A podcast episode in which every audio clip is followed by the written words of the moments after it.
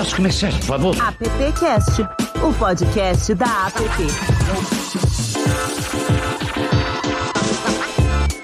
Olá, seja muito bem-vinda, muito bem-vindo, muito bem-vinde. Esse é o AppCast, edição da vez. Eu falo, não, um AppCast especial, especial, especial, mas hoje é muito especial para mim, que nasci no rádio, vivi o rádio um pouquinho aí. Nada como os nossos convidados de hoje, mas eu tive o prazer de estar por um bom tempo aí próximo do microfone, vivendo o clima de um estúdio, né, Douglas Mikeloff? Você também, hein? Muito bom dia, boa tarde, boa noite, como diz a Mari, ela vai dizer daqui a pouco boa madrugada. Sejam todos bem-vindos. Pois é, eu não tão próximo do microfone, na verdade, mas sempre nos bastidores, atuando em várias áreas dentro do veículo chamado rádio, que encanta, emociona yeah. e traz pra gente uma ferramenta de comunicação tão importante né, como foi na história e como está sendo hoje na atualidade. E você lá no bastidor teve o prazer de trabalhar, acho que com quase todos os nossos convidados, principalmente com uma dupla que vai aparecer daqui a pouco aqui, viu? Pois é, eu trabalhei acho que com todo mundo. É. Mari, você foi citada aqui, Mari. Bom dia. Gente, bom dia, boa tarde, boa noite, boa madrugada. Eu ouvi a rádio o dia todo, inclusive nas madrugadas. Sou apaixonada por rádio, cresci ouvindo essa galera aí, então. Você gravava? Hoje eu tô, hoje eu tô assim, de fã, sabe? Você gravava Muito música fã. na fita. Sim. Gravava música sim. na rádio na fita. Bom, Muito gente. bom. O assunto é rádio, né? Afinal de contas, Estamos aí comemorando 100 anos do rádio. A primeira transmissão radiofônica oficial no Brasil aconteceu no dia 7 de setembro de 1922, durante as comemorações do centenário da independência do país. Na ocasião, foi transmitido o discurso do então presidente Epitácio Pessoa. Surgia nesse dia a primeira estação da rádio brasileira, a Rádio Sociedade do Rio de Janeiro, do Edgar Roquete Pinto. Hoje, Roquette é considerado o pai do rádio. No dia do seu aniversário, 25 de setembro, passou a ser conhecido como o Dia Nacional do Rádio. 100 anos depois, o Brasil possui mais de 9 mil emissoras em funcionamento e mais de 200 milhões de aparelhos convencionais no país, de acordo com a ABERT, Associação Brasileira de Emissoras de Rádio e Televisão.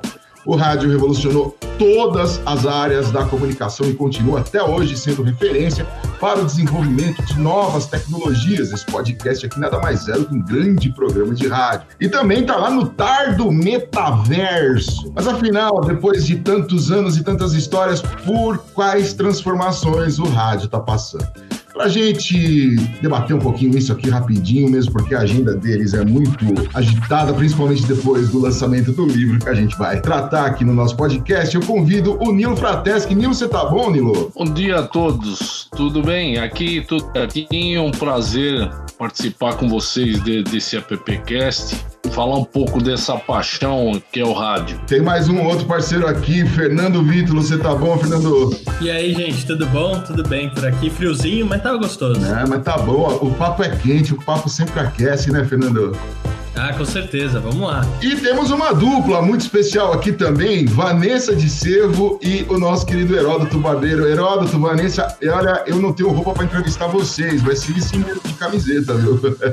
Imagina, é uma honra participar desse AppCast. Muito obrigada pelo convite. Um beijo em cada um que está aqui participando. Onde você estiver, quando você estiver, o nosso alô. Boa, boa. Pois é, nós estamos falando de rádio, nós estamos aqui na rádio. Eu e Vanessa acabamos juntos de fazer aqui o jornal, o jornal da Nova Brasil, Nova Manhã São Paulo, e nesse momento saímos do estúdio e viemos para cá. Ou seja, então nós estamos duas vezes na rádio, com vocês e com a nossa empresa. Maravilha, maravilha. Mari, vamos começar o papo, Mari? Nossa, vamos! Gente, eu fiquei emocionada aqui, porque eu sou muito fã do Heródoto e eu não tô acreditando nisso, sério mesmo. Mas vamos lá. É, eu acho que começar por ele e depois é, eu quero ouvir a opinião de todos sobre essa pergunta, que é uma pergunta que todo mundo está se fazendo, né? O que, que levou? O que, que vocês acham que é, o rádio tem de diferente para ele conseguir chegar aí aos 100 anos, né? Quando a TV chegou, aquele papo clichê de que ah, vai acabar com o rádio, e aí a gente vê tantas mudanças tecnológicas e, e o rádio aí firme e forte.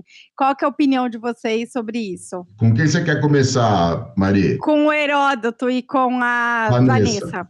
Sabe que eu sou mais velha, que ela A segunda mais velha é. sou eu.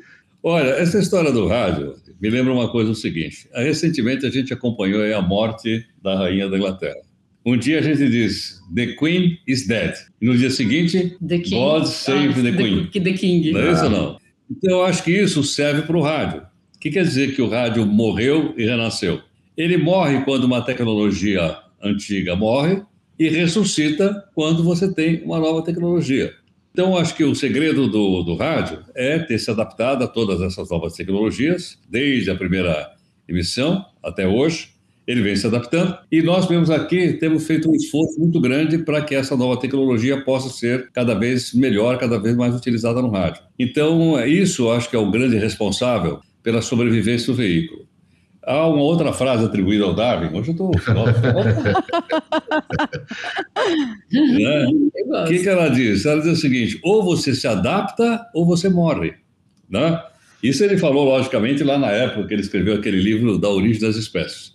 Mas o que eu quero dizer para nós também, nós, enquanto jornalistas, enquanto radialistas, enquanto rádio, ou a gente se adapta ou a gente morre. E nosso esforço aqui na nossa equipe é essa, da gente se adaptar a essas novas circunstâncias, circunstâncias do mercado, circunstâncias técnicas, circunstâncias da mudança do comportamento do ouvinte, porque a gente precisa entender que havia maneiras, as maneiras diferentes de você ouvir rádio. Não dá para a gente voltar para a década Não. de 50, não é? quando a minha mãe colocava lá o radinho, tá certo? de manhã em casa, não é mais essa. Hoje eu pego o metrô e vejo que muita gente do metrô está ouvindo no celular o rádio. Ou que as pessoas não têm, como eu não tenho um aparelho de rádio na minha casa. Mas eu chego na cozinha e falo, Alexa, liga aí, liga, Alexa, entendeu? Aquele é meu rádio. E por aí afora. Então eu acho que é nessa linha, eu acho que é isso que explica da gente entender o que está acontecendo, o que está mudando na humanidade com o rádio, por isso ele está tão vivo nos dias de hoje.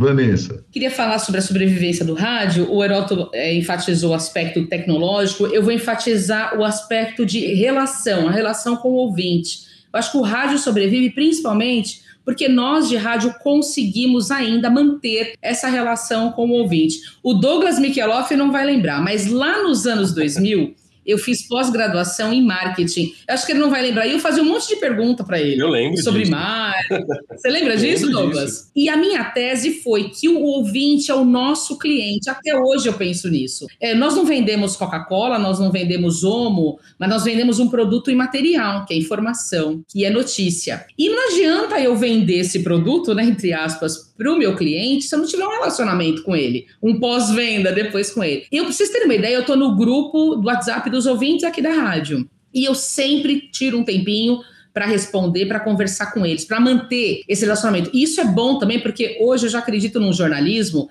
data driving. O que, que é isso? Guiado por dados. Eu já não acredito só, ah, é o lead, é apura aqui, apura ali. A gente é movido também por dados, né? O comportamento do ouvinte, o que, que ele pensa, o que, que ele quer, principalmente a geração Z. Se a gente quiser que o rádio continue vivo, a gente tem que pensar na geração Z. Eu tenho estudado muito sobre geração Z, tenho feito cursos de UX, né, o comportamento do, do consumidor, porque é o nosso consumidor. Então, eu acho que o rádio se mantém vivo, só para não me alongar muito, porque a gente mantém viva essa relação com o ouvinte. Então eu respondo, quando o ouvinte pede alguma coisa, a gente vai atrás, a gente checa. Eu acho que essa troca, né? Porque o ouvinte também é produtor de conteúdo, né? De uns tempos para cá ele já é produtor de conteúdo. Então eu acho que mantendo essa relação com o ouvinte, a gente mantém o rádio vivo, porque ele fica mais apaixonado ainda pelo veículo. Vanessa, você falou de dados, né? O, da- o dado é o novo petróleo, todo mundo diz, mas não adianta você colocar petróleo puro Sim. no carro que ele não anda, você explode.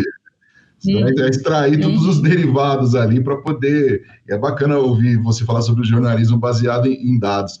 Quem vem para a conversa aqui? Douglas? Eu queria aproveitar, assim, a gente está falando do livro dos 100 anos do rádio, queria dar um- só um breve depoimento que o livro, ele é, acho, que uma necessidade para que muitos profissionais do meio consumam, leiam e entendam o que está aqui posto e ouçam os depoimentos que estão aqui, porque ele já nasce multiplataforma, assim como é o rádio né? Ele é um bem físico, mas que está recheado de QR codes com extensão de conteúdo em áudio e vídeo, que é uma coisa que o rádio hoje já está se apropriando do áudio e vídeo. Tem conteúdos adicionais que foram construídos para o projeto, como uma série de videocasts que inclusive é apresentado pelo Heródoto, pelo Nilo, pelo Fernando. Então isso já demonstra, isso daqui por si só é uma experiência, eu acho que hoje do rádio do que ele se traduz e do que ele se propõe de entregar de conteúdo, entregar de relação com a audiência e também a vitalidade que ele tem para transformar o potencial das marcas junto a essa audiência para serem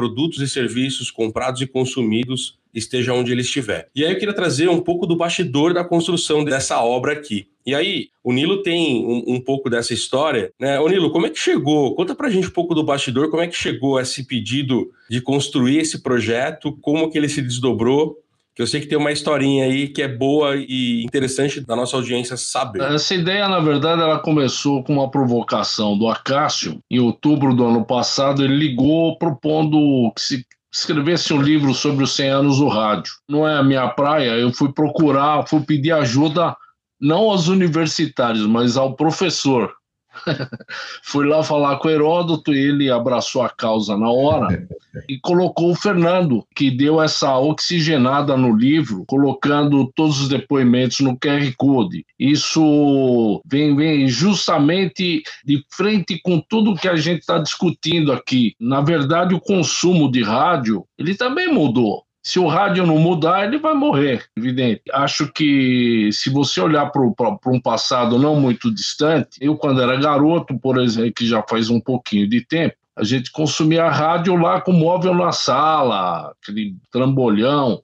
Hoje ele está na palma da mão, está no celular. E o ouvinte de hoje, ele quer ouvir o que ele quiser, a hora que ele quiser. Então, se o rádio permanecesse com aquele formato, certamente cairia né, na teoria do Darwin aí. Mas o livro deu um certo trabalho para fazer, porque a gente não conseguiu colocar todo mundo que nós gostaríamos. Algumas pessoas a gente não conseguiu contato e outros também não quiseram participar. Mas o mundo do rádio ele tem um acervo muito grande. Então, diante do ocorrido aí de não colocarmos tanta gente, a gente já está encaminhando aí um segundo livro que, pelas contas aí do Fernando, vai passar de mil depoimentos. Nas minhas contas não, não é nas minhas contas não. Me coloca, não me coloca nesse Vem aí o volume 2 do Senhor do Rádio garante dois, Fernando Vitor. Lançamento no AppCast da App. E aí, Fernando, sobrou para você, agora queremos ouvir. Não, esse número aí, o, o Nilo começou, não, vai ter 300. Aí, de repente, na outra entrevista que a gente deu, não, vai ter 600. Não, acho que vai ter uns 800. Não, agora já está em mil. Não, eu é vou isso. explicar é que tem muita gente, né? Se você perceber nesse livro que nós lançamos agora, a concentração maior está aqui em São Paulo, Rio de Janeiro, Porto Alegre, alguma coisinha lá de, do Ceará. Então tem muita gente faltando, né? e, e outra coisa, nós limitamos nesse livro só as pessoas do microfone. Nesse próximo livro, nós vamos ampliar mais. Nós vamos para as outras áreas do rádio, né? Porque não é só quem está na latinha que é do rádio. Tem muita coisa por trás aí interessante, com histórias interessantes. E uma outra coisa que nós vamos colocar no livro são as pessoas que já têm uma importância muito grande no, no, na história do rádio, mas que já foram não tem como mudar o depoimento. Então a gente vai achar, estamos desenhando um modelo que consiga colocar Hélio Ribeiro, Gil Gomes, todas essas eh, Fiore Gilhote, Pedro Luiz, todas essas pessoas, figuras importantes do rádio, no mesmo formato desse livro aqui. Só que nós vamos colocar o áudio deles fazendo essa história no rádio. Por isso que vai passar de mil. Boa. Aí, Fernando, pode se preparar. Ô, Fernando, aproveitando, conta um pouco pra gente aí dessa experiência sobre a transformação que você acredita que vai acontecer com o meio. Né, principalmente talvez não chamar mais rádio, né? Eu acho que esse é um ponto que você poderia falar um pouco e depois eu quero eu é, dar um depoimento do que eu passei na semana retrasada num evento sobre inovação. Vocês já se perguntaram se o rádio poderia mudar de nome? E eu vou dizer por que eu estou falando isso, né? É, eu fui dar uma palestra numa universidade para os alunos de rádio, TV e jornalismo a respeito de podcast. Como foi difícil eles entenderem que quando eles estão ouvindo podcast, na verdade eles estão ouvindo rádio. Eles não conseguiam entender isso. E eu acho que ainda no final da palestra eles não entenderam isso, né? Aí eu perguntava qual que é a diferença né, do podcast para um rádio, um programa de rádio. Aí eles falaram assim: ah, o podcast é mais descontraído, não é tão quadradinho. Aí eu virei para eles e eu, claro que eu já sabia essa resposta, mas eu perguntei assim: vocês já ouviram o balancê do Osmar Santos? ninguém nunca tinha ouvido Balancê, muito menos sabia quem que era Osmar Santos. E aí eu vejo a importância de se resgatar a história como que a gente fez no livro para essa galera saber, porque assim, o que se faz hoje não é nenhuma novidade, porque o pessoal acha que eles estão inventando uma coisa super nova, uma coisa assim disruptiva, né? O podcast, por quê? Se popularizou muito por conta do acesso à tecnologia da internet. Então, o que eu me pergunto é: será que daqui a um tempo o pessoal não vai conhecer rádio com outro nome? Né? E pode ser podcast, mas pode ser um outra, uma outra coisa. Mas ainda né, a maneira de fazer, né, a dinâmica, essa adaptação que o rádio tem, vai continuar sendo rádio. Ó, oh, Douglas, é, primeiro assim, eu não sou nenhum futurista, tá? É, porque às vezes o pessoal, né, ah, já está prevendo. Não, não sou, não, não estudo para isso, não tenho capacidade para isso, mas eu acho que é uma coisa que eu estou vendo pelos jovens, né, pela questão do consumo deles. Então, é, o pessoal, às vezes, que é mais jovem, não tem o hábito de consumir rádio como a gente conhecia, né? Ah, então, muitas vezes eles estão sintonizados no YouTube. Eu, por exemplo, acompanho lá o Heródoto e a Vanessa no jornal pelo YouTube. Eu não sintonizo mais o rádio né? É, e às vezes isso faz com que as pessoas nem chamem isso mais de rádio. Então vou dar um outro exemplo: o Diguinho Coruja. Ele tem um programa de rádio no YouTube. Diguinho. Então, assim, não é. E o pessoal que acompanha ele, muitas vezes acha que ele não tem um programa de rádio, que ele é youtuber. Então, veja só, só que a maneira que ele faz é a mesma que ele fazia quando ele tinha o, o programa lá na Band, né? Então, assim, é, eu vejo por esse tipo de movimento. E o pessoal não conhece muito aquela a questão que tinha-se antes, né? E por conta do avanço da tecnologia e da internet, é, as pessoas passaram a ser protagonistas também. Então, antes de ser só consumidor, começaram a produzir os seus próprios conteúdos. Claro que uma coisa que eu sei, tenho falado bastante é que o acesso à tecnologia, à internet e tudo mais, nos dá uma falsa sensação de que a gente pode fazer um programa sem preparo. Ou seja, liga o microfone e sai falando. É. Né? E eu acho que esse é o maior desafio nos próximos tempos aí com relação à produção de conteúdo. Mas eu não sei, quem sabe, às vezes o, o rádio vai se chamar podcast, ou vai se, sei lá, tem tanta coisa ainda que pode acontecer pela frente, mas eu acho que as coisas ainda elas não estão fechadas, elas estão se formando, até mesmo em termos de internet, né? Porque a internet é uma coisa recente. Se a gente compara com, por exemplo, como o direito, por exemplo, o direito é uma coisa muito mais antiga. Né? Se a gente pegar a internet, é uma coisa muito nova. Né? Então as coisas estão se formando, estão se acontecendo. Por exemplo, quem lembra do MSN?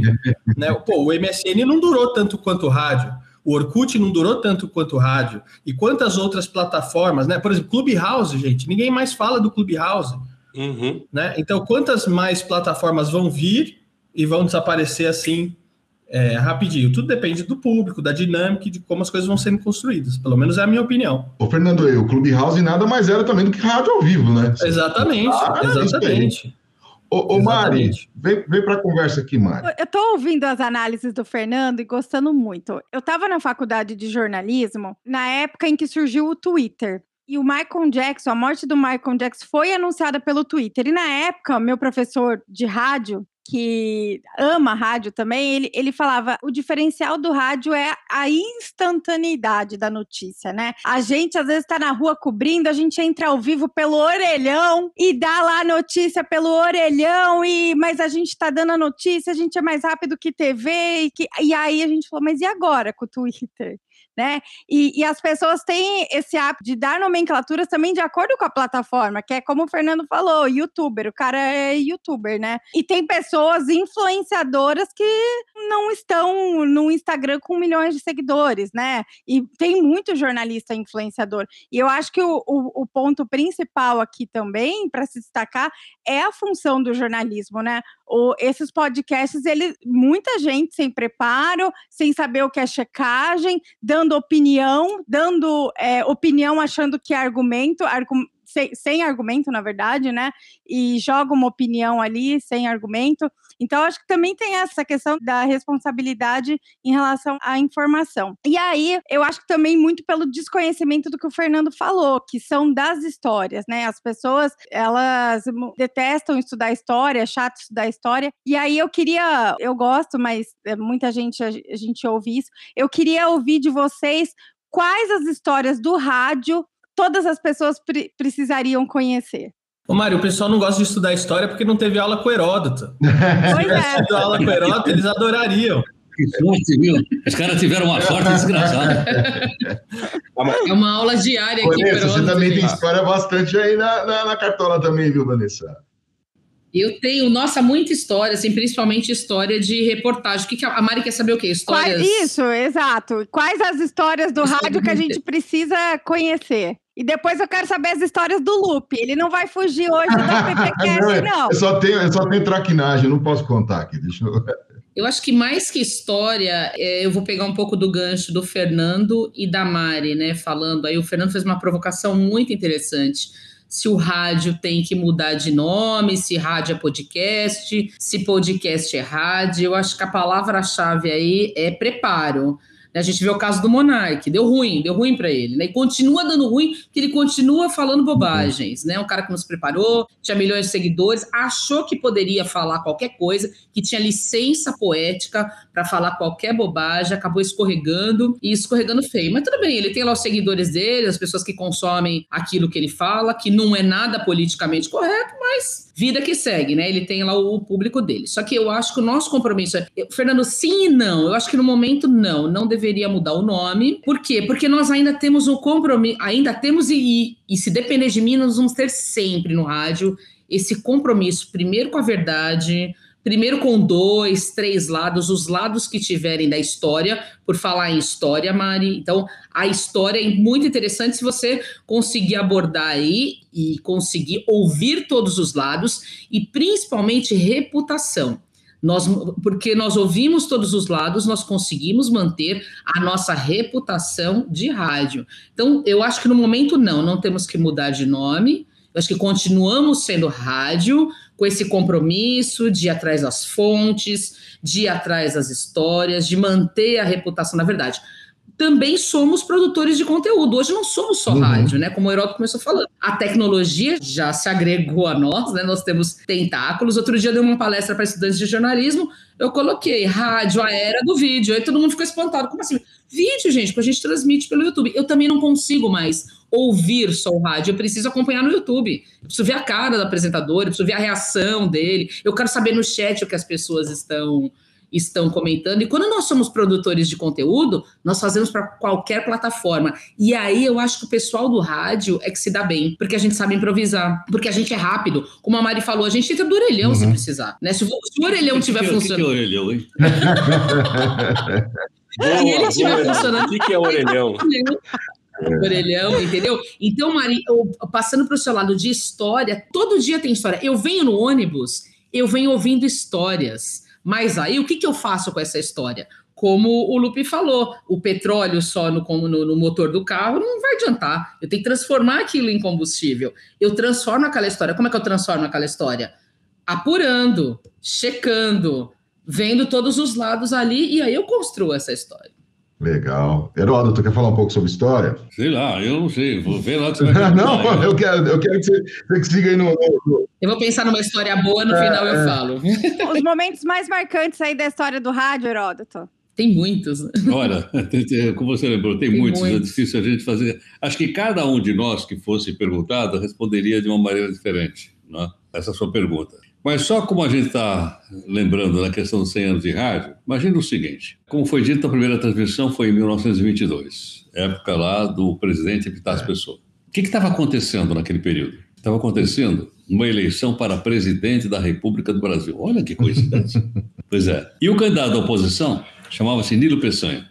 Era até um mulato. E o candidato à situação era o Arthur Bernardes, daquele velho esquema chamado política do café com leite. Muito bem. Era centenário da independência do Brasil. Então, o que a gente podia imaginar para aquele momento do rádio era uma transmissão alegre, uma coisa bacana, um negócio, vamos dizer assim, pô, assim, um- é, centenário da independência. Tem uma ideia? Ia tocar o hino nacional. Só que o hino nacional não tinha letra. E aí? E aí? O hino nacional de 1922 não tinha letra. Então, ah, precisava botar uma letra. Não, não. Pegaram a música lá do Império, que era o hino do Império, que era o hino nacional, e chamaram os olhos do que está e falaram, pô, põe uma letrinha aí, pô, a gente vai fazer agora. Vai fazer 100 anos 100 e tal da anos. independência. E ele botou lá o Ouviro do Ipiranga, porque a gente conhece hoje. Olha que interessante. Muito bem. Acontece que nesse ano de 1922, havia uma forte reação contra essa política das oligarquias chamada café com leite, da qual Arthur Bernardes era mineiro, era dele. Muito bem. Os militares atuavam decisivamente na política brasileira desde a proclamação da República, desde o final da Guerra do Paraguai. Com a proclamação da República, foram eles que impuseram a República no Brasil. Foi eles que deram o golpe. Bom, e aí? Aí os militares disseram, não, não vamos deixar esse cara subir, não. Nem que a gente tenha que fazer uma coisa recente. Sabe como chamava, né? Fake news. Fake news. É, nós vamos criar uma fake news e vamos fazer a fake news seguinte: vamos escrever uma cartinha, imitando a letra dele, metendo pau nos militares, nos milicos, no Hermes da Fonseca, no filho do Hermes da Fonseca, que era capitão do exército e tal. E publicaram na primeira página do Jornal do Rio de Janeiro. Não sei se foi no Diário da Carioca ou se foi no Notícias. Enfim, você imagine a confusão que deu. Os militares pegaram e e disseram assim: esse cara não vai assumir a presidência da República. Olha o que ele escreveu contra nós. E aí? E aí assume, não assume, não assume, pô, vai ter uma festa aí de centenário, vai ter uma exposição mundial do Rio de Janeiro, vai ter a transmissão de rádio, a gente convidou os outros países do mundo. Olha a situação. E os militares não vai assumir. E aí o, o Arthur Bernardes, naquela época, não é tão instantâneo quanto a Mari falou agora há pouquinho, hum. levava 24 horas para você mudar. Aí ele foi lá na redação, Arthur Bernardes, falou, gente, essa letra não é minha. E aí?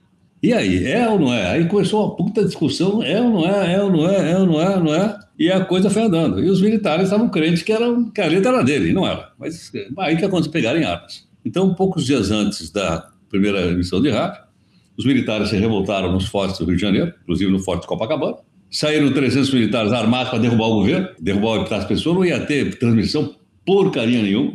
Mas, uh, numa certa altura, uma parte dos militares desistiu, porque as tropas do governo eram muito grandes, saíram só, ficaram só 18. Podem olhar no livrinho de história, chamamos 18 do Forte. Uhum. Saíram andando pela Avenida Copacabana e 18 tocando tiro com 3 mil. Bom, morreu, quase todos morreram, os foram feridos. Só para a gente ter uma ideia da, da, da, conjuntura histórica onde o rádio nasceu.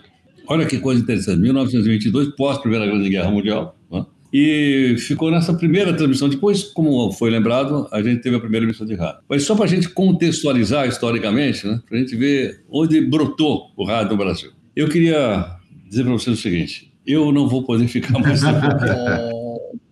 Eu já falei todas as bobagens que tem, mas eu, infelizmente, não vou poder ficar mais tempo. Imagina, imagina, Heródoto. Eu tenho aí uma, uma coisa muito séria para resolver. A, a PP te agradece muito aí pelo teu tempo. A Vanessa vai ficar com a gente, né, Vanessa? Ô, Heródoto, fica, vai ter bolo!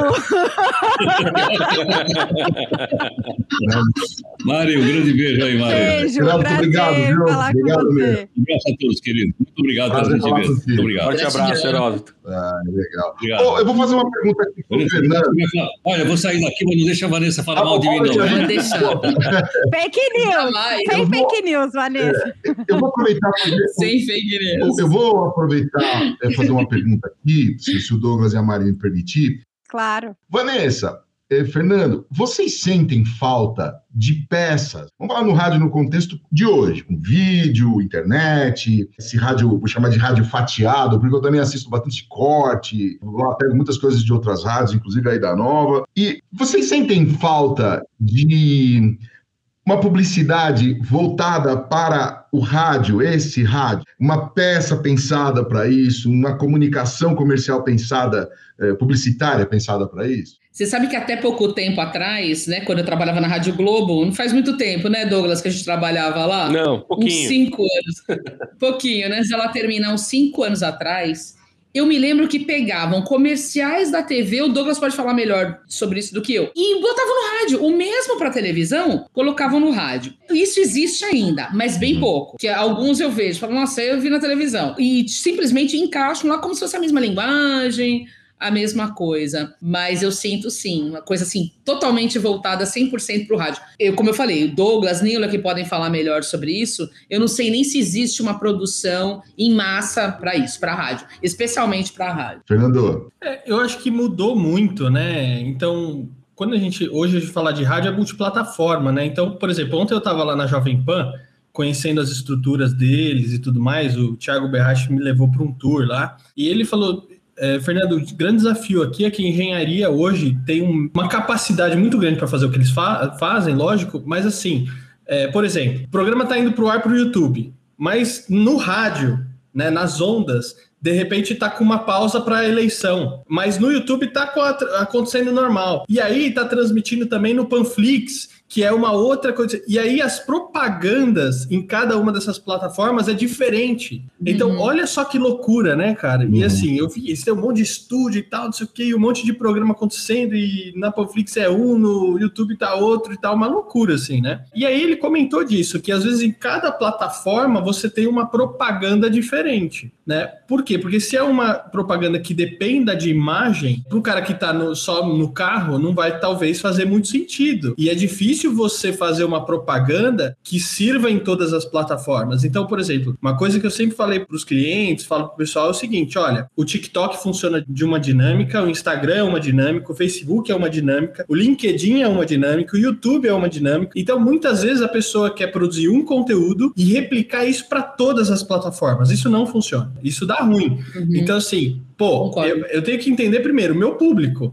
uhum. né? Então, ah, eu vou fazer um anúncio na Nova Brasil FM, por exemplo. Eu não sei, tá, Vanessa? Eu só tô dando um exemplo aqui. Vou fazer lá. Ah, tá bom. A maior parte do público dele está onde? Tá no, no rádio? Ah, tá. Mas esse público tá onde? Tá no carro? Ah, tá no carro. Então tá bom. O motorista ali que faixa etária tal, não sei o que, o que, que ele precisa, o que, que ele quer, qual que é o tipo de publicidade que vai despertar a atenção dele para ouvir a publicidade e depois, claro, ele tomar uma ação em cima dessa publicidade. Então eu acho que isso falta um pouco uma análise das próprias agências, né, para falar assim, mas é, quem que é o público, aonde está sendo veiculado e assim, do que querer simplesmente reaproveitar tudo é, por uma economia de verba, né? Talvez mudar um pouco esse modelo dos 30 segundos, né, que ainda permanece em alguns casos, aí, pelo menos no rádio, no rádio onda, né? Douglas, vem aqui para a conversa. Deixa eu, não, eu quero aproveitar, Lê. A Mari fez uma pergunta e você não respondeu. Qual foi o seu caso interessante eh, aos microfones? Você percebeu que ele fugiu? Ele fugiu. A, a, gente, a gente, vai voltar para a publicidade para o Nilo responder, porque, mas assim, porque o rádio é entretenimento, né? É, exatamente. A gente pois saber é. assim, rádio de entretenimento musical, quais eram os perrengues, o que, que aconteceu? Olha, é, inclusive eu vou, vou deixar para você contar uma história que a gente ouviu lá em Hackathon, que, que aconteceu no final de semana passado aí. Mas o, o, o, momento que eu trabalhei no rádio, no rádio musical, foram dois momentos muito importantes. Três, na verdade, mas eu vou elencar só um, que foi na 89. Eu comecei na 89 a, a Rádio Rock em no, 1996 e saí de lá em 2002. Foram seis anos que o Brasil mudou muito a cultura do jovem mudou. E a rádio que a gente, naquele momento, tinha uma. Nós éramos obrigados a ser lá é, comunicadores mesmo. Não era só locutor, falar nome de música e da hora certa. A gente tinha que comunicar. E naquela época se falava de camisinha, se falava de campanha de desarmamento, se falava. A gente conseguia colocar gente na rua, sabe? É, para fazer alguma campanha, principalmente essa do desarmamento, foi muito marcante para mim. Num domingo de manhã, a gente conseguiu colocar 25 mil mil pessoas sem nenhuma promessa de vai ter show, vai ter isso, vai ter aquilo. E os Titãs aderiram e, e ajudaram a gente em um caminhão de som durante Paulista, principalmente. Veja você, em 1996, 7, a gente falando de desarmamento, e a gente está em 2022, uhum. continuando no momento em que cresceu vertiginosamente aí armas nas mãos das pessoas, né? Então veja você como a juventude, eu, eu sinto falta hoje desse engajamento, não só eu sinto falta do, do jovem no rádio ter um pouco mais de fala, assim, sabe? De mais de. Hoje o que você ouve no rádio é discussão, discussão, discussão, discussão, discussão, discussão. E também a questão de linguagem, né? Era. A gente falava coisas do tipo, da hora de cumprir trânsito, e a gente, e a gente era muito criticado nas faculdades, porque era, era assim, não, não vai pelo minhocão agora, porque o minhocão tá duro, sabe? Para consolação não tá um paraíso, esse tipo de coisa. E, e, ficava usando essas. E a gente acabava sendo criticado, falando, oh, vocês estão mudando a linguagem, não pode, vocês estão desvirtuando tudo. Então era uma. Era um, foi um momento muito mágico, assim, por, por, por ver uma transformação. E, e mudou muito, cara. De, dois, de 96 para 2000, o país mudou muito. É, e, e, muita coisa que eu vi lá atrás uh, acaba se repetindo hoje aqui, de, infelizmente, de ver o país ainda tropeçando aí em muitas coisas que a gente via. Fora falar nome de música errado, falar nome de rádio errado. Eu entrei na Rádio Dourado, a primeira vez que eu abri o microfone, eu mandei um 89, esse tipo de coisa, né? Então, é por aí. É. Falei demais, gente. Vocês que tem que falar. Não, sabe Mas uma coisa que, legal, que eu sinto falta? Ah. Sabe uma coisa que eu sinto falta é o seguinte, que o, Lupe comentou dessa questão da opinião, né? Porque eu acho que tá tudo virando muito opinativo. Uhum, uhum. Então, por exemplo, quando eu tô ouvindo a Vanessa, ouvindo o Heródoto de manhã no jornal, o que que eu gosto? É o lance de mostrar o outro lado, entendeu? Ó, então, tem isso, tem isso, tem isso, tem isso. A opinião quem vai fazer é o ouvinte. Sim. Porque o ouvinte ele tem a capacidade de fazer a própria opinião, entendeu? Fernando, desculpa, é, desculpa. Não é nem opinião, é achismo. É. Eu tenho visto muito Exato. achismo. Ah, eu acho. É. Eu acho. Tem é, argumento. Mas qual que é o argumento? Não, argumento. não leu o livro, não, não, conversou com a fonte. Eu acho. Eu acho. E esse achismo ele vai, vai replicando, porque hoje tudo replica nas redes sociais, né? Tem os recortes eles vão replicando. Então, a, a, a mentira acaba virando verdade, né? Porque você fala ela, ela mil vezes. Então, eu acho que o achismo, nós não sabemos tudo, mas nós conhecemos quem sabe. Então, a nossa função é mostrar aquele brilho no fim do túnel, né? Não tem um, o nosso achismo não interessa. Eu sempre brinco aqui, né? Eu uso a frase do Sérgio Vaz, do poeta, que ele fala: minha opinião vale dois centavos. A minha não é importante. O importante é o ouvinte saber que, ó, esse pensa assim, o outro pensa assim, e tem um terceiro que pensa diferente. Aí ele vai tirar as conclusões dele, não sou eu que. Então, mas o que eu vejo hoje é o cara, o achismo dele, ele quer impor. Não, é o meu achismo e, tá, e vira verdade, uhum. né? Desculpa, Fernando, só queria fazer é, esse, mas eu acho que o achismo é pior ainda. É porque, por exemplo, eu estava procurando algumas coisas para ouvir, né, esses dias, e aí eu estava ouvindo aquele o podcast da casa, a mulher da casa abandonada, né? Uhum. E, pô, foi uma peça super bacana, assim, que ele fez. Eu tenho minhas críticas, algumas críticas com relação à produção, mas... Eu também. É, é de maneira mas, geral... No é geral é, é, legal, né? Entendeu? Mas tenho minhas críticas, é. claro, é, profissionais com relação àquilo. É, mas, assim, aí eu tava procurando algumas outras coisas para ouvir é, de história, podcast de história, podcast, algumas outras coisas. Então, às vezes eu achava um material, putz, isso aqui é legal, só que era chato de ouvir. Eu falei, putz, não dá. Aí eu achava alguma coisa que, pô, isso aqui parece ser legal. Só que o cara, a pessoa que tava falando aquilo, tava colocando a ideologia dela pro pessoal engolir, entendeu? E aí, putz, não dá, entendeu? Então, assim, meu, fala o que que é o fato, entendeu? Ó, isso é isso, isso é isso. Ó, aconteceu tal coisa em tal lugar. Não ficar mascarando um fato para você colocar é. aquilo que você acha, ou a sua opinião, ou sua ideologia em cima da cabeça das pessoas, entendeu? Então, o que que eu acho, para mim, né, como consumidor, como ouvinte, tá de difícil eu encontrar alguma coisa para ouvir nesse aspecto, entendeu? Deixa eu dar minha contribuição aqui rapidinho para contar o caso que o, o Ale contou e eu prometi lá atrás que a gente estava no Hackatal, que é um dos eventos, talvez o maior evento de inovação brasileiro, que acontece em Santa Rita do Sapucaí uma vez por ano, e a gente ouviu de uma youtuber, uma gamer, que ela foi contratada por uma empresa para construir um conteúdo através de videocast, podcast, e que os caras acharam o máximo ela poder transmitir, operar a transmissão, responder o chat, fazer as perguntas para os entrevistados e que ela era multitarefa. Aí eu parei para pensar, falei, gente, isso se faz no rádio há mais de 100 anos, né? Tipo, qual que é a novidade, qual que é a multi, né, é, contribuição é. para esse tipo de, de coisa, sendo que o rádio já fazia isso, né? Só tem grandes locutores que sempre operaram mesa e faziam produção. Hoje é assim, né, Nilo? Poxa, eu fico pensando assim, a menina achando o máximo que ela fez essa multiplicidade de tarefas, sempre que a origem da, da, transmissão do rádio sempre foi isso, né? Mas aí, Douglas, eu volto, antes de passar para o Nilo, aí eu, eu volto é. para o Fernando, em cima de uma fala dele, que é a coisa de contar, que é o, o papel que o livro faz, contar a história. Eu acho que está faltando para a gente Mostrar a gente. É. Ó, como é que se operava uma rádio antes. Então, tava lá o.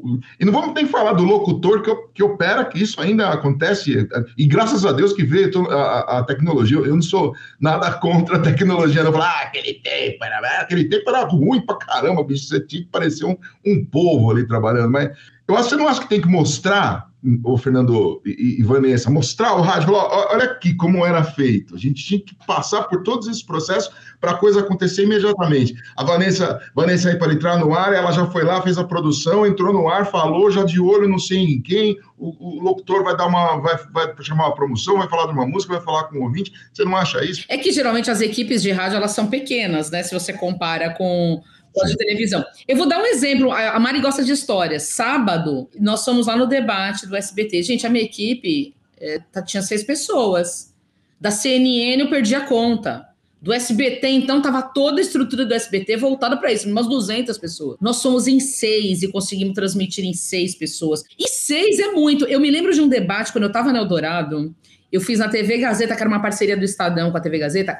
Eu e a Camila Tulinski, que é muito minha amiga, minha mana, é uma Adoro ela. extraordinária. Muito... Da Camila, fãzão. Nossa, eu também, como pessoa, ela é melhor ainda. Agora ela é psicóloga, ela nem quer ser mais jornalista, mas ela não consegue, ela não consegue, tá, tá, tá no sangue dela. Eu e a Camila seguramos um debate sozinhas, ancorando da TV Gazeta e fazendo as reportagens. Né? Então, é, o que eu vejo hoje, Lupe, só para chegar na. Quando você falou, ah, tem que mostrar para o pessoal. O que eu vejo hoje que a geração que está chegando, eles têm que vir no nosso ritmo. Porque eles não. Eu me lembro que quando eu tinha a idade deles, 22 e tal, eu, tipo, já entrando no fluxo dos que eram mais velhos e não nem perguntava muito. É para fazer? Vamos fazer. Hoje não, para pra perguntar. E, ah, mas por que, que eu tenho que fazer isso? Por que, que não. Tipo, querida, não dá tempo. Vamos embora, querido, vamos embora. E assim, eu, acho que falta muita curiosidade. É. Fica parado. Tá aquela situação extrema, fica parado. Eu falo, não pode ficar parado, não fica olhando para mim. Vai, vai, anda. Ah, mas e se eu errar? Se errar, errou. Né, o, é o Elon Musk que fala: se você não está errando muito, é porque você não está indo no caminho do sucesso, né? Então, eu, se errar, gente, ótimo que errou, da próxima vez eu vou fazer melhor, vai ser melhor, não vai ser perfeito nunca. Mas o importante é a gente entregar aquele trabalho honesto, reputação sempre, ouvindo todos os lados, dá, dá para fazer, né? Mas eu acho que às vezes o pessoal fica meio assim, meio Nutella, né? Uhum. Não é, não é raiz, é meio Nutella, fica e para e, e fica apavorado. Não, vai em frente, vamos fazer. Eu, eu, eu sinto falta de, de uma molecada de uma molecada que vai ser lá na frente o Heródoto, uma Vanessa, Sangue nos olhos, Zé Paulo né? de Andrade. Eu, estou dando nomes lá atrás, gente, mas assim, isso não, não significa ah, o, o Lupe tá, como é que fala? É, saudoso, não é nada disso. É, eu sinto falta de, dessa molecada chegar, a molecada batendo no peito e falar: bora lá, vamos levar essa comunicação aqui. É, assume a, o risco, vem cá comigo, manda mas, pra gente, ser opinativo, acho... igual o Fernando falou, né? Eu acho não, eu acredito que a gente está vivendo um movimento que as pessoas elas, elas têm medo de ser canceladas, de ser criticadas, de arriscar. É. E tem uma coisa, que é o algoritmo. As pessoas, elas só leem o que é recomendado para elas dentro do algoritmo. Elas não vão. A bolha ela delas. fica ali naquela bolha, ela não vai procurar outra opinião. Eu li esse final de semana uma pesquisa da Consumoteca dizendo que as pessoas antes da pandemia elas diminuíram pela metade o número de amigos. Então, assim, você só vai se relacionar com quem tem pensamentos iguais a você. E aí, acho não, o jornalismo, a imprensa, essas várias opiniões que o jornalismo traz são essenciais. E cada vez mais a gente vê as pessoas se segmentando. O jovem está assistindo, está ouvindo, mas ele está ouvindo, assistindo outras coisas. E as pessoas estão indo para esse caminho, que a gente está. É, é, legal, porque descentralizou, não está ali concentrado numa mídia de massa, né? Que rádio TV são mídia de massa. Mas, por outro lado, as pessoas estão seguindo o algoritmo ouvindo uhum. o, que que, o que querem ouvir, não sendo é, debatidas, não discutindo. E é importante essa discussão saudável, né? Eu, eu, acho que tem dois pontos aí. Primeiro eu vou tentar responder um pouquinho do Lupe com o argumento da Vanessa e depois o da Mari, né? Então, Lupe, eu acho que tem que mostrar né? Igual você começou, ah, não tem que mostrar os batidores, o que, que acontece tal. Então tem que mostrar. E aí, entrando na resposta da Vanessa, tem uma questão que é o seguinte, ó. Por exemplo, eu conheci o Heroto ano passado. E aí eu comecei a apresentar alguns projetos para ele e a gente foi desenvolvendo isso juntos. Uhum. E eu e Heródoto, a gente tem uma diferença aí de idade relativamente grande. Eu tenho 36 anos e ele tem 76 anos. E que muita gente tem, tem me perguntado é, pô, mas como que é isso? Né, esse relacionamento que são gerações diferentes. E aí entra um pouco no que a Vanessa falou. Que eu tenho achado que está faltando? Primeiro, os jovens hoje estão muito arrogantes, Uhum. porque eles acham que eles sabem tudo que está aí, todas as tecnologias, eles sabem tudo, e eles que estão inventando todo o novo mundo e não sei o quê, e eles esquecem e anulam todo o passado e dane-se, entendeu? Não, agora é assim, ó.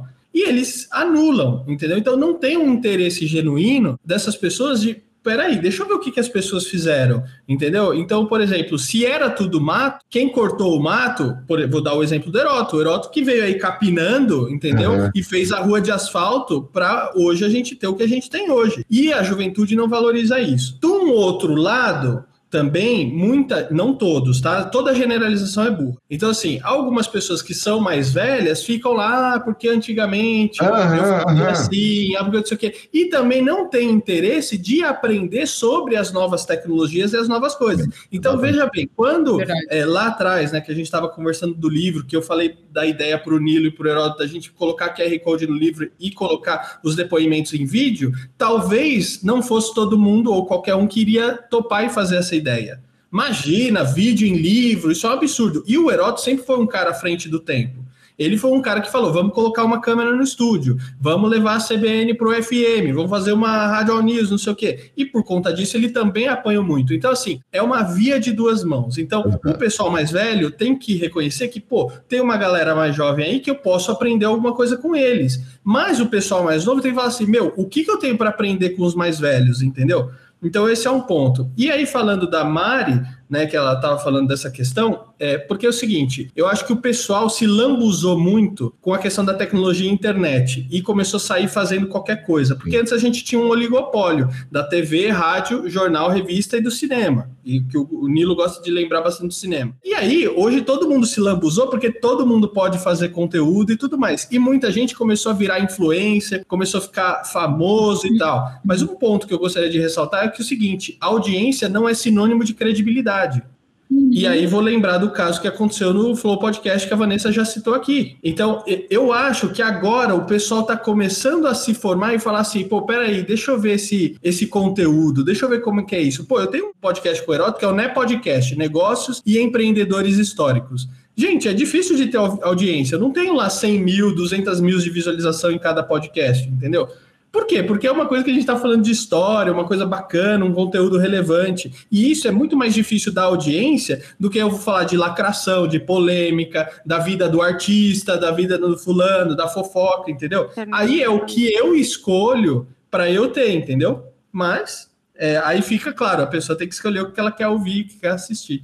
É o que eu penso, gente. Como o Fernando falou, foi o Heródoto que foi o primeiro a colocar a câmera, foi ele que inventou a CBN, né, uma rádio all news no FM, Nilo é testemunha. Eu não sou muito testemunha porque eu não estava lá, mas eu cheguei logo depois.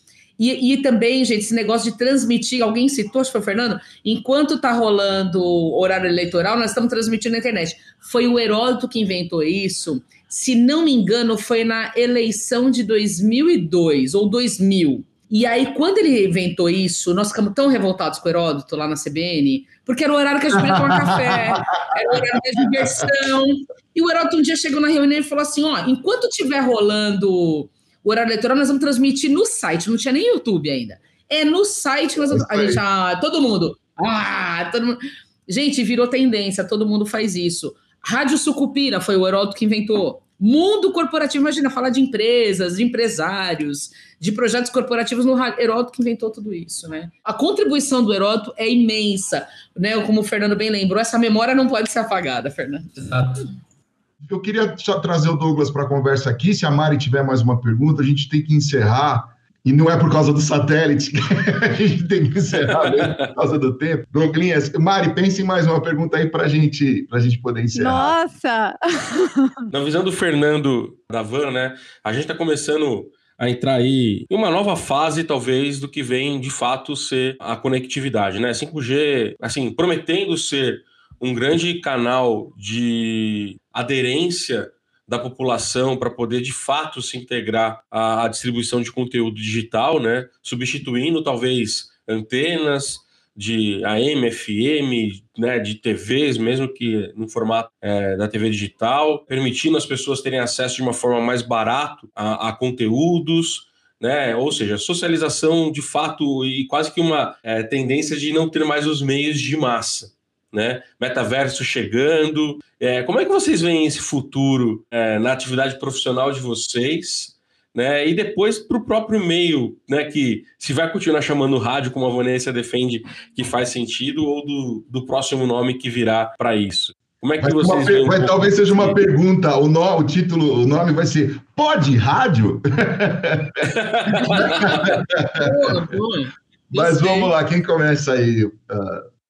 Ah, eu não sei, eu não sei muito o que, que vai ser. Assim, eu acho que o diferencial do profissional não vai ser a tecnologia, porque eu acho que em um determinado momento a gente começou a ter como diferencial a tecnologia. Então, ah, no estúdio eu tenho a câmera tal, o microfone Y, uso a plataforma XYZ e tal, e eu acho que a gente vai começar a filtrar isso pela capacidade de desenvolvimento, a capacidade de produção, a capacidade de pensamento, a capacidade da curadoria do conteúdo ou de fazer jornalismo, eu acho que a capacidade vai estar aí, né? Que é uma preocupação já que o rádio tem e teve até começar a mudar para essa coisa de ter muita tecnologia em si, né? Olha, nós estamos com a câmera XYZ e tal. Então eu vejo isso, a gente vai começar a sair um pouco da máquina e partir mais para o intelectual. Não sei se eu respondi muito bem a, a pergunta do Douglas. mas eu- Muito bom. eu muito acho bom. Não, não, responde assim. Van, Vocês falaram de metaverso, eu fiz um curso no começo do ano numa escola bem de boa reputação, cara, até. Tinha uns quatro especialistas. Gente, chegou no fim do curso, não tinha, não tinha conclusão de nada. Ninguém sabia o que ia ser o futuro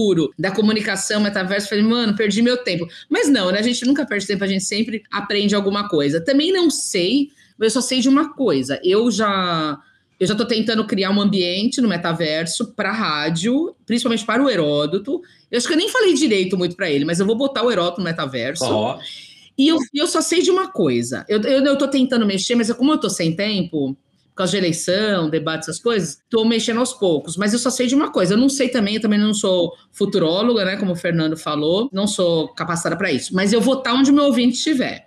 Então eu já quero ir me adiantando, quero lá dar uma olhada, ver se funciona, se faz sentido. Se fizer sentido, a gente faz. Se não, pode ser. Eu acho que não vai ser modinha, né? Eu acho que vai ser algo que vai vir para ficar, mas eu acho que ainda é muito muito começo, também engatinhando, e ainda estamos nos primeiros passos. Acho que ainda não dá para ter uma noção muito clara. que tá um pouco sem tempo, mas tá tão tranquilo, essa eleição tá tranquila, quase não tem Copa do Mundo, nada, né, para acontecer. Tá tranquilo, Vanessa, uma eleiçãozinha de nada pela frente, arruma tempo, Vanessa. Ô, Nilo, A gente arruma. Vamos ter a Avatar. Nós vamos ter. Ela já deixou o spoiler, gente. Ah. Vai ter Avatar do Heródoto, certeza. Se ela falou que vai colocar ele no metaverso, certeza. vai ter o Avatar do Heródoto e da Vanessa. boa.